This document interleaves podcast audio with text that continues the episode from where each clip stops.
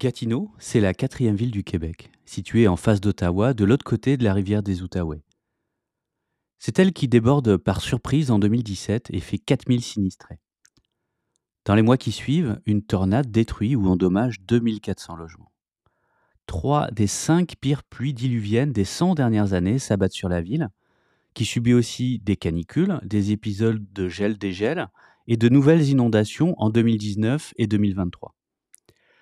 Gatineau, c'est un territoire sentinelle qui tente de nous avertir de ce qui va nous arriver par la voix de son ancien maire, Maxime Pedno-Jobin, élu de 2013 à 2021.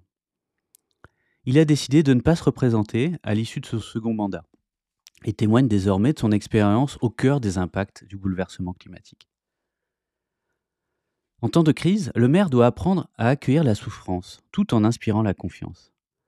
Mais son rôle ne s'arrête pas avec la fin de la phase aiguë.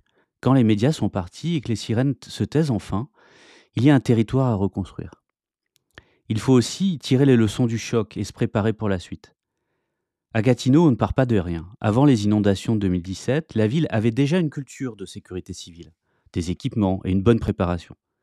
Mais la catastrophe n'avait pourtant pas été anticipée.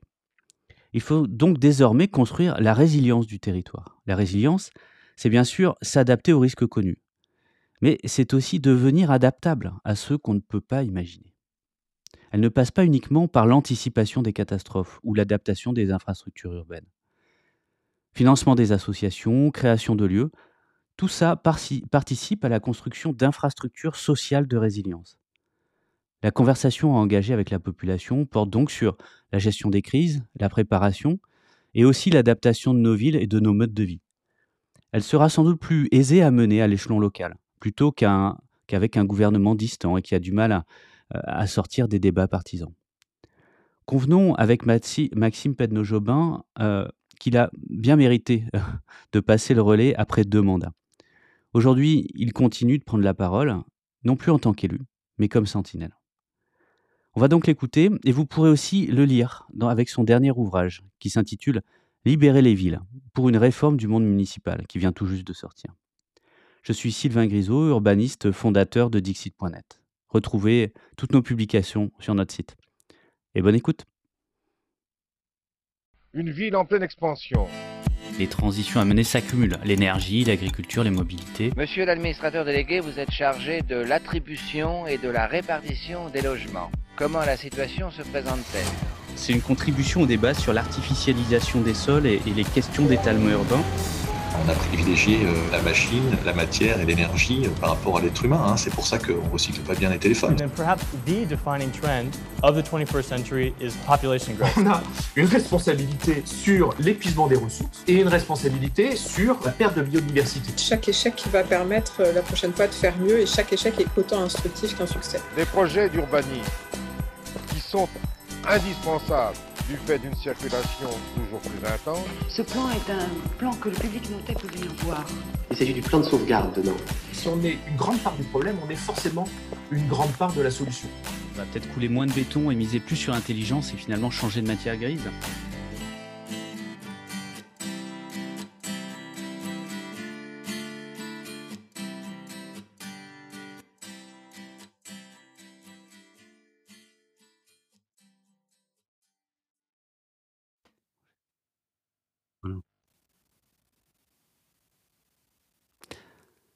Euh, déjà, avant de commencer, la, chose la plus difficile pour moi, prononcez votre nom. Pedeno. Pedno. Pedno. Pedno Jobin. Oui. Ok, je vais y arriver. Je vous promets rien, mais normalement j'y arrive. Euh,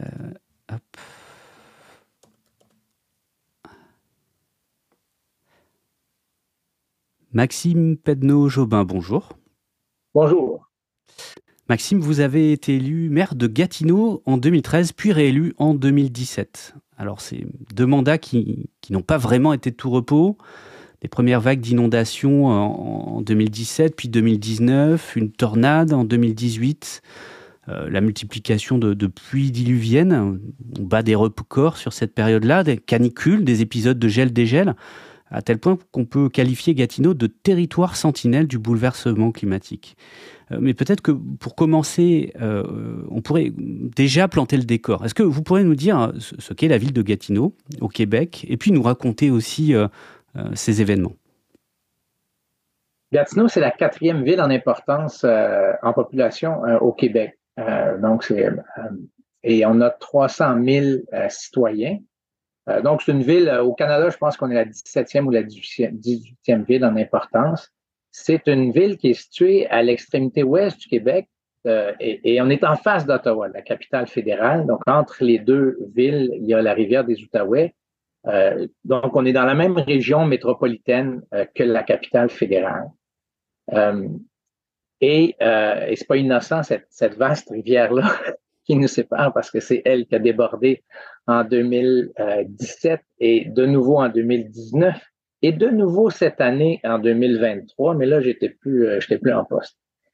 Euh, et entre les deux inondations de 17 et 19, il y a eu la tornade de 2018 et comme vous l'avez dit, il y a eu euh, différents épisodes de pluie diluvienne ça s'invente pas. Entre la première inondation et la tornade, on a eu trois des cinq pires pluies diluviennes des 100 dernières années.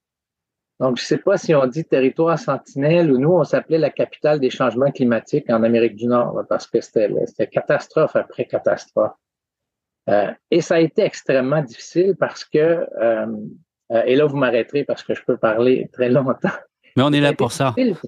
Parce qu'on n'était pas prêt à, à, ça. On est, en fait, on n'est on pas prêt à, l'improbable. Si ça avait été un film, ça aurait été un très mauvais film dont le scénario n'aurait pas été crédible, parce que ça a été chaque année. On est passé d'une crise à l'autre, à l'autre, à l'autre. C'était vraiment. c'est des, milliers de, sinistrés. Dans la première inondation, c'était aux alentours de 4000 sinistrés. Euh, sur une ville de 300 000 habitants, c'est quand même des, des quartiers importants qui sont touchés. Euh, la tornade entre les deux inondations a démoli euh, presque 1500 euh, unités de logement, démoli en tout ou en partie. Là, on était, c'est assez miraculeux parce qu'il n'y a pas eu de, décès, mais des, des, rues détruites au complet. Là. Vraiment, ça a été, on a été chanceux dans notre malchance parce qu'il n'y a pas eu de décès. et chaque fois, c'est la ville qui est au front. Moi, il y a une statistique que j'aime beaucoup.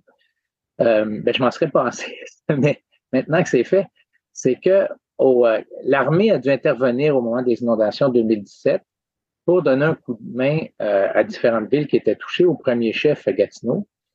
Et il y a 70 euh, militaires qui sont, qui sont arrivés à Gatineau. On en était très contents. Mais nous, on avait 900 employés à temps plein qui étaient déjà là depuis plusieurs jours et qui sont restés au front, qui sont restés des, semaines, sinon des mois après le départ de l'armée. La, dans toutes ces crises-là, c'est, c'est la ville qui est au fond, c'est la municipalité qui est au fond. Alors la municipalité, des équipes, euh, au-delà de l'État, de, de, l'État fédéral notamment, mais euh, quel est le, rôle de l'élu local? Quand vous dites on n'était pas préparé, mais, mais vous, euh, comment est-ce qu'on affronte la première crise, la succession des crises? Comment, qu'est-ce que, comment vous avez vécu ça? Comment vous avez appris ça? Et puis, derrière, capitale du, réchauffement climatique, euh, euh, vous avez conscience de l'importance de, tout ça à l'époque?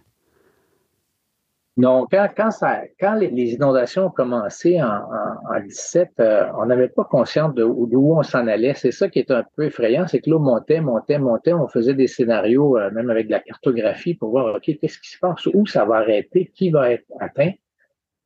fait qu'on n'était pas on n'avait pas prévu ce genre de catastrophe-là. Là où on avait une très grande chance, euh, Gatineau, c'est qu'on avait une culture de sécurité civile. Je vais arriver au rôle de l'élu, mais donc, euh, une fois par année, euh, la, haute direction disparaissait, il allait faire des simulations dans, notre centre de mesures d'urgence, il inventait des crises, puis il faisait des, des simulations qui, pour bien des gens, apparaissaient inutiles parce qu'on se disait, ben, ça arrivera jamais, il serait mieux d'être en train de travailler. Là.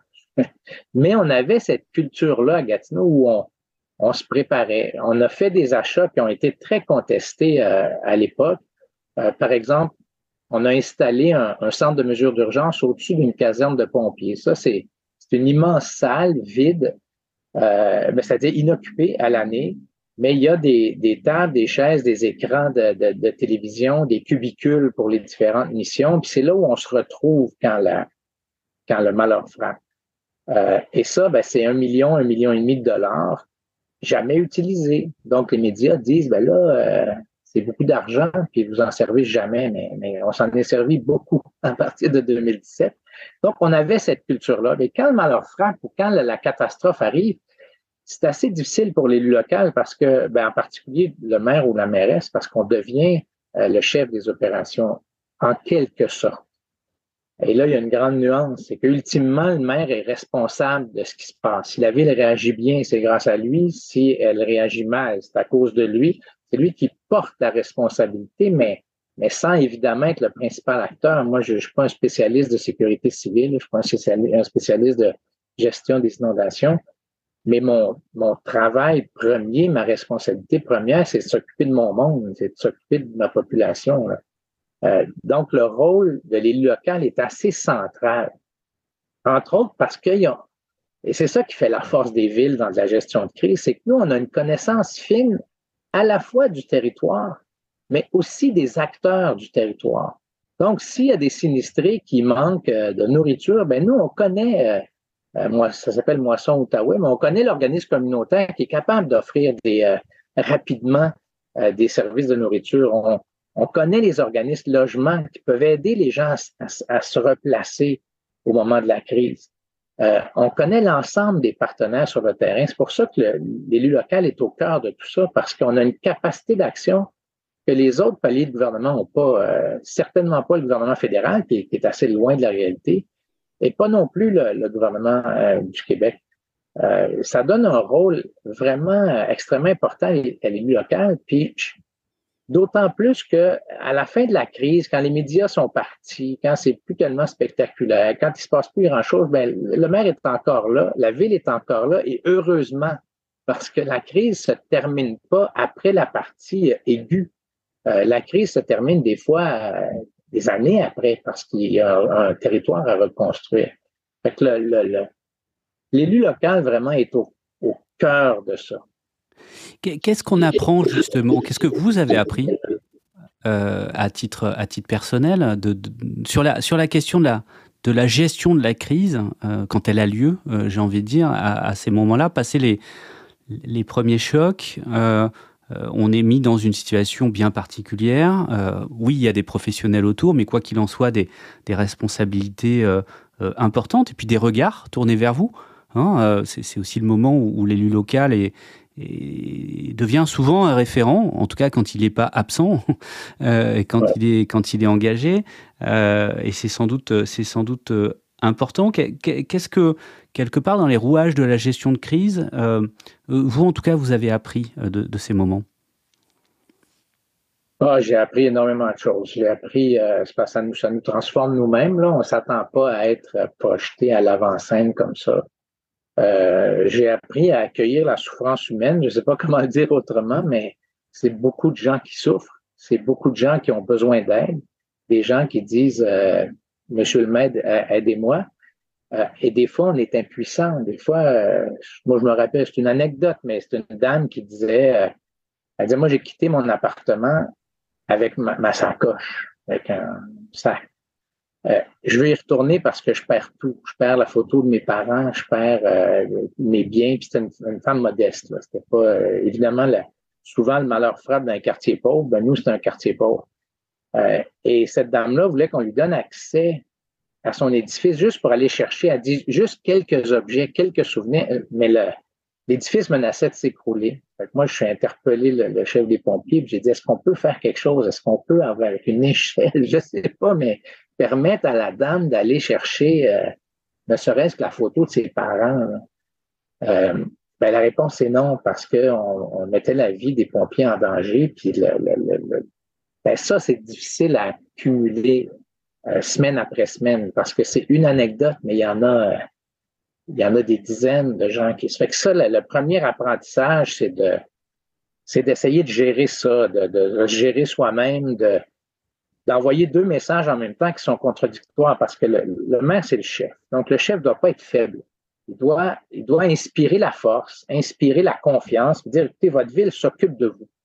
Mais en même temps, il doit être empathique, euh, des fois presque pleurer avec les gens, là, se faire des, euh, des moments plus intimes où on, s'encourage les uns les autres, puis on partage la peine. Des... Mais ça, c'est dur parce que c'est deux messages complètement euh, ben, qui ne devraient pas être distincts, mais dans le monde d'aujourd'hui, ils le sont. Un, un, homme fort qui pleure, euh, c'est deux messages différents, alors que comme élu local, on est, on est confronté à ça, inspirer la force, mais en même temps, euh, la, compréhension de, ce que les gens vivent, puis de l'empathie, faire preuve d'énormément d'empathie euh, pour pas avoir l'air déconnecté de, toute cette souffrance-là. Peut-être qu'on a besoin de, de, ça dans, dans les crises, mais euh, peut-être peut-être à l'avenir aussi dans les, dans les transitions, de cette double posture euh, finalement d'élus référents qui, euh, qui rassure. Oui, oui, moi je pense qu'on doit arriver dans un monde où on n'est pas ou bien fort ou bien faible. On est, mais c'est difficile parce qu'il y a aussi le prisme des médias pour un élu. Euh, on est jugé constamment, euh, on est une, défaillance ou une, imperfection va prendre des proportions immenses. Euh, et là, je parle des médias traditionnels. Si on ajoute dans les choses, des choses apprises dans les crises, là, mais l'impact des médias sociaux, ça, c'est de l'huile sur le feu, mais mais en quantité extraordinaire. Dès qu'il y a quelque chose, dès qu'il y a une rumeur, dès qu'il y a une, imprécision, une fausse nouvelle, euh, il faut gérer les médias sociaux. Ça, aussi, la ville n'était pas, prête. Et nous, je me rappelle que le directeur des communications disait, ben, on, a fait un tweet. On a fait un statut Facebook sur notre Facebook à nous. Mais non, c'est pas comme ça que ça se passe. Il y, avait déjà un groupe de citoyens sur Facebook qui était organisé en disant c'est ça, c'était le site des victimes des inondations. C'était là où il fallait aller. Là, il, était là par milliers. C'est, à, cet endroit-là que ça se passait, mais notre, service des communications n'était pas conçu en fonction d'aller sur le site des médias traditionnels, corriger des choses, sur certains médias sociaux, euh, même de citoyens, des, citoyens d'influence. Il faut aller leur dire, non, non, je peux vous dire que c'est inexact. La bataille de communication est plus la même aujourd'hui qu'elle était il y a 20 ans. Ça, c'est un immense apprentissage, la partie de communication dans la crise. Alors, la crise, mais finalement, la, crise nous apprend qu'on ne savait pas. Hein, ce que vous disiez tout à l'heure, on n'était pas préparé, mais, mais finalement aussi, euh, ça, fait, ça fait des décennies qu'on gère les risques urbains, qu'on sait modéliser. Euh, euh, des inondations, on a des crues de référence, on a des crues centenales. Alors vous, vous en, deux ans, hein, vous faites deux crues centenales, ce qui, ce qui vient, euh, ce qui pose problème sur la définition, mais qui montre simplement hein, qu'il y a quelque part une grille de lecture, une forme d'occurrence euh, qui est complètement bouleversée par, par, par, le réchauffement climatique. on sait désormais qu'on ne sait plus, hein, qu'on ne peut plus anticiper. Comment est-ce que comment comment on peut s'organiser euh, Comment comment est-ce que on peut avoir des, stratégies de territoire au-delà de la gestion de crise, au-delà d'encaisser, de mieux encaisser les coûts, etc., de préparer cette salle qui ne doit servir à rien mais qui finalement sert trop souvent. Euh, euh, comment est-ce qu'on peut encore faire de la planification urbaine Finalement, avoir un projet politique à partir du moment où, on, vient accumuler les, aléas finalement de, de ce type-là? euh, ben, il faut qu'un concept euh, dont on parlait peu avant devienne une obsession, c'est la résilience, c'est la capacité de s'adapter à peu près à n'importe quoi. Je vais donner un exemple où euh, on a eu des pluies diluviennes, trois des cinq pires pluies diluviennes des 100 dernières années, entre 17 et 18. je me retrouve dans une salle avec une cinquantaine de citoyens et de citoyennes en colère parce qu'ils disent nos sous-sols ont été euh, inondés, euh, les caves ont été inondées, on a perdu des choses, on a perdu des souvenirs, on a perdu des biens, la fondation de notre maison est attaquée euh, parce que la ville n'a pas fait son travail. Et là, nous, on dit non, non, non. Les normes ont été respectées dans la construction de la rue. Les normes ont été respectées dans la construction de la tuyauterie. Les liens entre la maison et la rue sont aux normes. il n'y a pas de problème. Et là, eux, ils lèvent la main en disant, mais il y a un problème, il y a de l'eau partout dans mon sous-sol. Tu sais, moi, je, je, perds des milliers de dollars. On dit, oui, mais c'est de la faute de personne. Nos assurances disent, c on ne paye pas, tout est au nord. Ça n'a pas de sens parce que les normes ont plus de sens. Mm. quand je dis construire la résilience, c'est vraiment de se faire un, une vision d'avenir où on, on, on, on s'équipe euh, que ce soit par euh, une protection absolue des terres humides, d'enlever les endroits qui sont imperméables, de désasphalter. Euh, de, ça prend des outils de ce type-là pour être capable de faire face à, des choses qu'on ne pouvait pas imaginer avant. parce que répondre aux citoyens que la rue est aux normes et qu'il n'y a pas de problème, c'est pas tellement gagnant parce que ça, oui, ils ont, perdu des fortunes, ces, ces citoyens-là. Donc, il faut penser la ville autrement qu'avec des normes qui, avec les changements climatiques, ont plus, plus sens. Comment on arrive à... ça change quand même pas mal l'exercice démocratique. On avait l'habitude de euh, d'être élu sur un programme euh, avec des ambitions, euh, à montrer un futur, quelque part. ensuite, élu, on fait des plans d'aménagement, on a des scénarios, des scénarios de croissance. On choisit un scénario, on se choisit un futur. Hein. Euh, ça, vient bouleverser beaucoup de choses, que ce soit l'exercice démocratique, euh, euh, mais aussi la, planification urbaine. Comment, vous envisagez aujourd'hui ça? Est-ce qu'on peut encore envisager d'ailleurs cet exercice de, la même façon? Pas de la même façon parce qu'il y, y, a tellement d'imprévisibles, il y a tellement d'imprévus que par exemple, je parlais de résilience. Euh, il y a dans la façon de concevoir l'aménagement du territoire, mais il y a aussi, par exemple, dans l'action des villes pour consolider la société civile, pour qu'elle aussi fasse partie de la résilience de la ville. Moi, s'il y a une chose que j'ai appris, c'est qu'on peut faire confiance aux citoyens. Ils, sont capables de se mobiliser, ils sont capables d'apporter des solutions, ils sont capables de sauver la maison de leurs voisins. Euh, ils sont une force de frappe extraordinaire. Nous, on riait parce que l'armée, euh, on, a, mobilisé les citoyens pour qu'ils fassent des sacs de sable dans les, inondations. Et la capacité de production de sacs de sable des citoyens est extraordinaire. L'armée était jalouse de voir à quel point on était capable de produire des sacs dans un après-midi parce qu'on était des milliers à travailler. On a, des arénas, des, patinoires, euh, euh, et, puis les gens venaient là faire des sacs. Consolider la société civile, pour moi, ça doit faire partie du projet politique. Les associations de quartier doivent être financées, euh, doivent avoir des, des, outils pour se mobiliser quand, quand vient le temps, quand, quand, la crise frappe. Il y a aussi un changement qui est d'un autre ordre complètement, mais euh, les villes défendent beaucoup, ben, tout le monde au Québec, leur autonomie, leur capacité d'aménager le territoire, notamment en fonction de leur réalité et de leur identité locale. Mais l'eau euh, reconnaît pas la, la frontière municipale. Euh, les, les, les, niveaux de juridiction, euh, l'environnement euh, en est pas tellement conscient. Donc, il y a, il, y a une, une, il faut abandonner une partie de l'autonomie, l'autonomie au national, c'est-à-dire qu'il y a des règles qu'on ne peut plus ne pas respecter parce qu'il y a beaucoup de villes qui ont fait de l'étalement urbain, qui ont détruit des milieux humides, qui ont enlevé des espaces où l'eau serait allée normalement. Ces espaces-là ayant disparu, ben, l'eau est allée dans la ville. Euh, donc, il, faut accepter une certaine perte d'autonomie locale pour certains enjeux. Moi, je suis un grand défenseur de l'autonomie locale, mais si mon voisin euh, détruit l'environnement, ben, c'est mes gens, moi, qui vont être euh, inondés. si l'eau n'a plus d'espace où aller parce que sur 100 km en amont de, de Gatineau, on a, détruit les, espaces de liberté pour l'eau.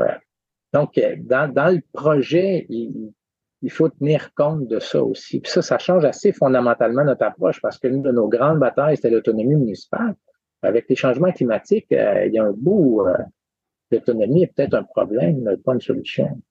Oui, la commune n'est pas, nécessairement euh, la bonne échelle, ou en tout cas, elle n'est pas à l'échelle du problème. Donc, euh, changer d'échelle ou, collaborer, Hein, euh, rentrer dans des formes de, dialogue très, très concrets, peut-être en suivant le fil de l'eau.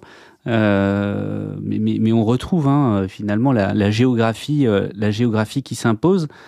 qui s'impose et, qui, qui, surprend. mais mais j'aime beaucoup, j'aimerais bien qu'on continue un petit peu sur ce que j'appelle les, infrastructures sociales de résilience, parce que finalement, on sait assez bien dire ce qu'il faut construire ou ce qu'il faut détruire hein, euh, en termes d'infrastructures et, notamment euh, végétaliser, rendre les sols perméables, etc., etc. C'est pas facile à faire. C'est déjà un chantier absolument immense. Euh, mais entre, entre deux territoires, celui où, finalement chacun se débrouille et, celui où, les solidarités font que, en cas de canicule, on va taper chez le voisin. Il euh, y, a toute la différence entre, les territoires qui, vont passer correctement euh, la crise euh, et, ceux qui vont extrêmement mal la vivre. comment est-ce que, et, c'est sans doute, une fois de plus, là, pour le coup, l'échelle hyper locale hein, qui, est, importante, comment on arrive à, revenir sur ces questions-là? Dis revenir parce que quelque part, on a... dans, bien des lieux, hein, quelque part abandonné aussi ces fonctions-là. Euh, parce qu'elles coûtent cher, euh, parce qu'elles sont peut-être moins visibles, euh, parce que aussi les mouvements communautaires ou associatifs ont, eu des époques, des passages de, de générations. comment est-ce qu'on arrive à, créer ces infrastructures sociales de, de résilience? Ben, D'abord, il faut reconnaître que les citoyens d'aujourd'hui n'ont jamais été aussi instruits, jamais aussi outillés pour communiquer, aussi, c'est ça, instruits euh, donc, ils sont capables de, ils ont des, des, capacités qu'ils n'avaient pas avant. Je vais donner un, exemple, les exemples sont toujours euh, imparfaits, mais nous, on se préparait comme ville à vendre un terrain qu'on trouvait euh, excédentaire. La, ville n'avait pas d'utilisation pour le terrain. Des citoyens se sont mobilisés en disant non, non, non, c'est un terrain qui est stratégique. Bon, ben, dans l'organisation citoyenne qui nous disait de ne pas vendre le terrain, il y avait des biologistes un archéologue qui nous parlait de traces d'occupation autochtone euh, à cet endroit-là. Euh, ils étaient extraordinaires. Donc, il y avait une, connaissance du terrain qui était en fait plus fine que celle de nos fonctionnaires. Parce que nos fonctionnaires ont regardé ça à partir du point de vue de l'utilité de la ville. Bon, c'est pas un bon endroit pour le loisir, euh, développement immobilier peut-être, donc on vend au privé, puis le privé fera ce qu'il veut. Ben, donc, consolider la, société civile dans ce cas-là, c'est d'avoir des associations de quartier qui ont des outils, qui ont des moyens. Euh, par exemple, si une ville est transparente, dans ce cas-là, c'est l'association citoyenne qui a vu lors de la rencontre de l'exécutif de la ville, dont l'exécutif, c'est un certain nombre d'élus qui, euh, qui entrent les conseils municipaux gèrent la ville, parce que les rencontres d'exécutif étaient publiques, les gens ont vu l'ordre du jour, ont vu les documents, mais on dit comme vous êtes en train de vendre un terrain. Donc, la, transparence leur a permis d'être au courant qu'il y avait ça qui, allait se produire. Euh, donc, la transparence, pour moi, c'est un outil de résilience parce qu'on a, on a plus de gens autour de nous qui sont capables de nous avertir si on fait des erreurs, souligner nos bons coups, etc. La, la, vie démocratique est plus saine quand il y a cette transparence-là. Euh, C'était aussi une association qui avait des moyens, donc financée un peu par la ville, un certain financement de base je trouve que ça, c'est une avenue qui est intéressante parce que, on dit euh, deux têtes valent mieux qu'une, mais 300 000 têtes valent mieux que, que, 19 au Conseil aussi. Euh, donc, il y a des moyens, selon moi, de consolider la, la, la, société civile euh, parce qu'ils sont déjà là, sont déjà mobilisés. Il y a déjà des gens qui, qui ont le goût de contribuer, qui ont des moyens de contribuer, qui ont des compétences. Moi, il y a une expression que j'aime beaucoup, qui s'appelle euh, l'expertise d'usage. Et qu'un citoyen, personne connaît mieux sa rue que, le citoyen qui l'habite. Euh, donc, pour une ville, d'aller vers les citoyens, puis d'aller chercher ces, ces connaissances-là, d'en faire profiter euh, les, les, quand vient le temps de faire des choix collectifs, euh, c'est une façon d'être résilient parce qu'après ça, quand, quand, on a des décisions difficiles à prendre, euh, pas seulement quand la crise frappe, mais quand on a des décisions difficiles à prendre pour pas avoir, avoir de crise, souvent les citoyens ont des solutions qui sont, qui sont intéressantes. Et se pose aussi cette question de, se pose aussi cette question de mobilisation euh, des citoyens pour non pas que pour la résilience, mais mais quelque part pour les transitions. Hein. Euh, le, terme est, moins marqué au, Québec au Québec qu'en France, mais on est bien là sur des changements de comportement, que ce soit des individus, des organisations, des entreprises, qui sont structurants et qui permettent euh, simplement hein, d'être à la hauteur par rapport aux, enjeux climatiques notamment, euh, mais, on voit qu'ils peuvent s'enchaîner extrêmement, extrêmement rapidement. Euh, et là, une fois de plus, quelque part, la, même question, c'est quoi le, nouveau rôle d'une collectivité locale d'une commune, d'une ville de, 300 000 habitants comme, comme Gatineau, dans, dans l'organisation de ces transformations, de ces changements de pratiques? Une des. Euh, moi, je pense qu'on a une capacité de communiquer qui est plus grande que les, les, euh, les, gouvernements nationaux. parce que on, c'est plus facile de convaincre. Nous, on, on, était très fiers. On est devenu la meilleure ville vélo au Canada. On était la, la ville la plus conviviale pour les vélos. Euh, ben, ça se fait pas tout seul. Ça. Il y a un dialogue constant avec la communauté. Il y a, un dialogue avec les gens qui euh, acceptent pas qu'on mette une piste cyclable puis qu'on enlève une partie, qu'on réduise la largeur de la rue. Moi, combien de fois je me suis dit, on a, je me suis fait dire, on avait des belles grandes rues, vous les avez toutes détruites. oui, mais il y a moins d'asphalte, il y a plus d'herbe, il y a des vélos, il y a plus de gens en santé. Euh, on a gagné à tous égards, mais les gens ne reconnaissent pas nécessairement. Mais ce dialogue-là est possible au niveau local. Puis pour moi, la, les, communautés, les villes, euh, en fait, les autres paliers de gouvernement devraient s'appuyer sur les villes pour que ce, dialogue-là ait lieu. Moi, je, vais assez loin. par exemple, en immigration, euh, les immigrants n'arrivent pas au Canada ou au Québec, ils arrivent dans un quartier, ils arrivent dans une rue. Euh, donc, le dialogue pour favoriser un mieux vivre ensemble, c'est la ville qui peut le faire, même si la ville, au sens strict, n'a aucune espèce de pouvoir ou de responsabilité en matière d'immigration. Euh, mais c'est chez nous que ça se passe. Fait que je pense que ça, c'est un des grands rôles euh, qui va s'affirmer avec le temps. Euh, la, capacité de dialoguer, faire de l'aménagement du territoire, les autres paliers de gouvernement peuvent nous imposer des choses, mais c'est le plus intéressant si les citoyens y adhèrent, si les citoyens sont prêts à faire non pas des sacrifices, mais des choix courageux. Et, ce dialogue-là, c'est au niveau local qui se passe qui est possible, en fait. à certains égards, je pense que c'est même pas possible à d'autres niveaux parce que c'est souvent polarisé. C'est la droite qui affronte la gauche, les bons, les méchants. C'est plus polarisé, alors qu'au niveau local, c'est des voisins qui se parlent. Oui, c'est peut-être. Alors, ce qui peut être assez polarisé, notamment si on parle de parking. euh, mais euh, en France comme au Québec. Hein, mais, euh, mais, mais, mais, oui, c'est pas simplement l'échelle où on peut se parler parce qu'on est proche, mais, mais, mais ça change aussi la, la nature de l'échange finalement euh, la, et la façon dont, dont on se parle. Euh, alors, du dialogue, vous, vous en avez euh, sans doute eu beaucoup pendant ces, ces deux mandats agités. Euh, et vous avez décidé de ne pas vous représenter en 2021. Alors, euh, rien que ça, ça pourrait justifier le fait qu'on se parle. Hein. Vous avez fait deux mandats et vous avez arrêté. Euh, vous êtes loin d'avoir 80 ans. Hein. alors, est-ce que vous pouvez nous, raconter pourquoi, puisque vous faites peut-être depuis, et, en quoi aussi ça peut donner des idées pour rafraîchir le dialogue démocratique?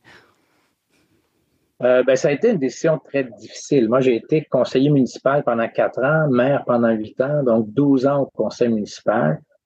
Euh, et euh, je ne cacherai pas que le fait d'avoir eu des, cinq crises en cinq ans, ça n'a vraiment pas arrêté. C'est, un peu comme si j'avais fait trois mandats, puis pas deux. Parce que, ça vaut un troisième.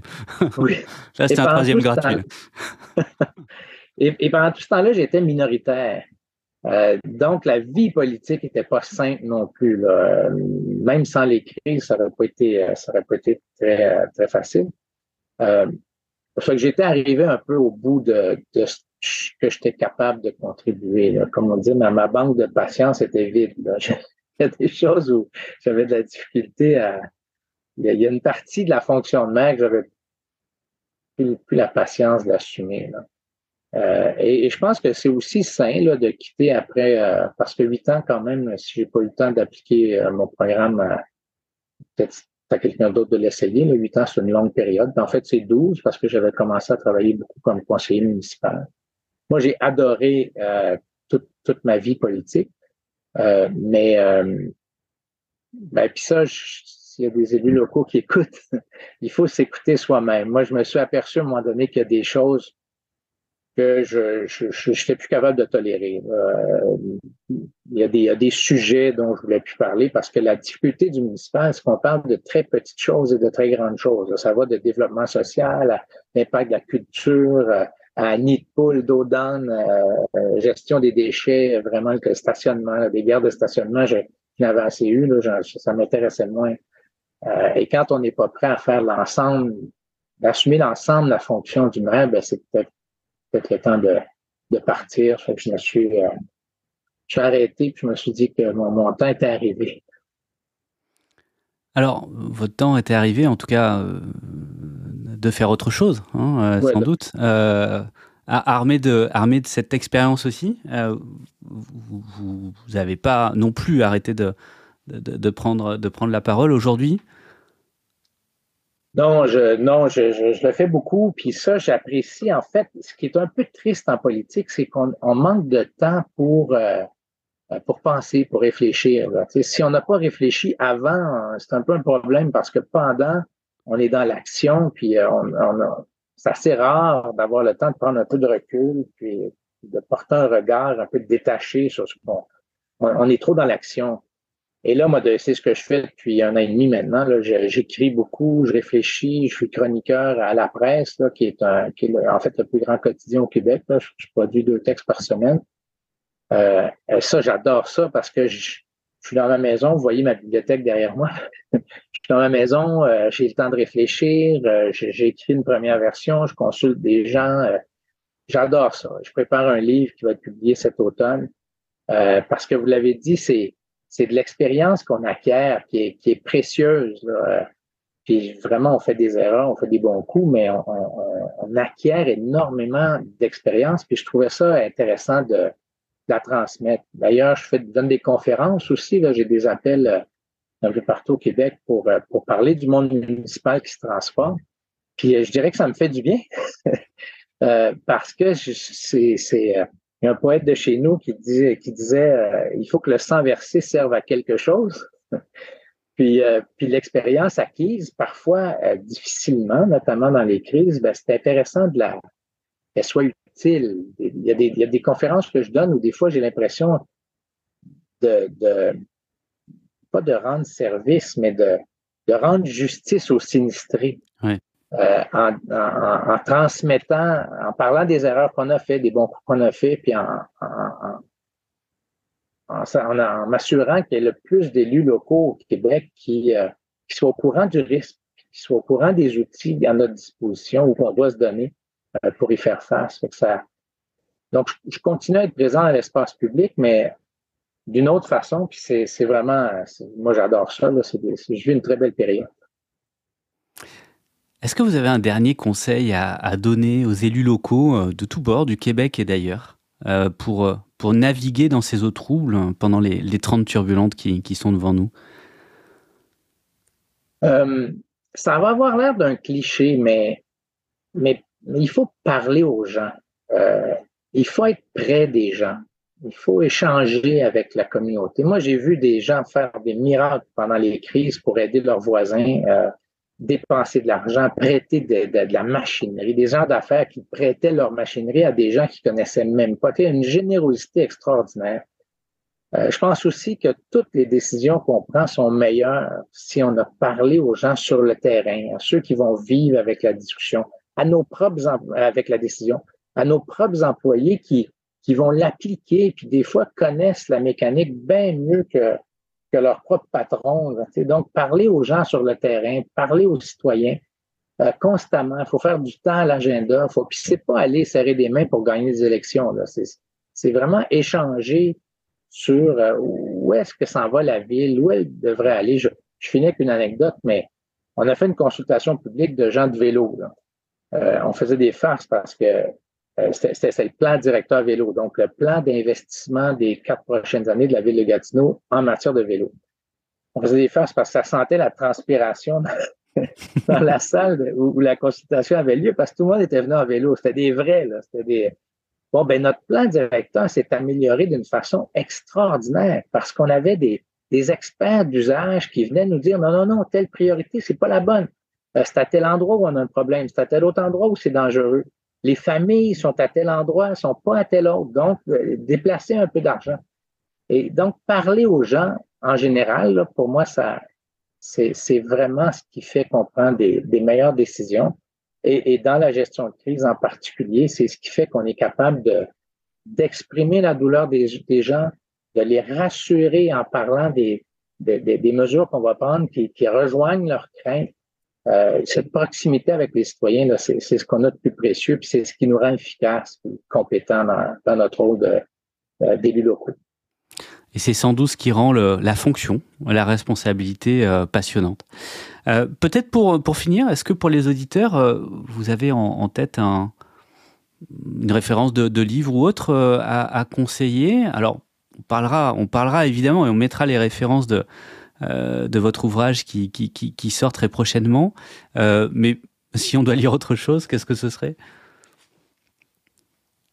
Euh, ben, je, moi, je, je, conseille de lire beaucoup. Euh, moi, j'ai beaucoup lu sur ce que des anciens maires avaient écrit. Il y a l'ancien maire de Sherbrooke, il y a l'ancien maire de Québec, Jean-Paul Lallier a, a, écrit sur, sur le monde municipal. Fait ça dépend de ce qui s'applique chez vous, mais, lire des expériences précédentes. Moi, j'ai écrit un petit livre sur la participation citoyenne, euh, l'expérience de Gatineau. C'est des exemples d'implication citoyenne qui ont transformé différents, euh, qui ont transformé Gatineau, qui ont transformé la région.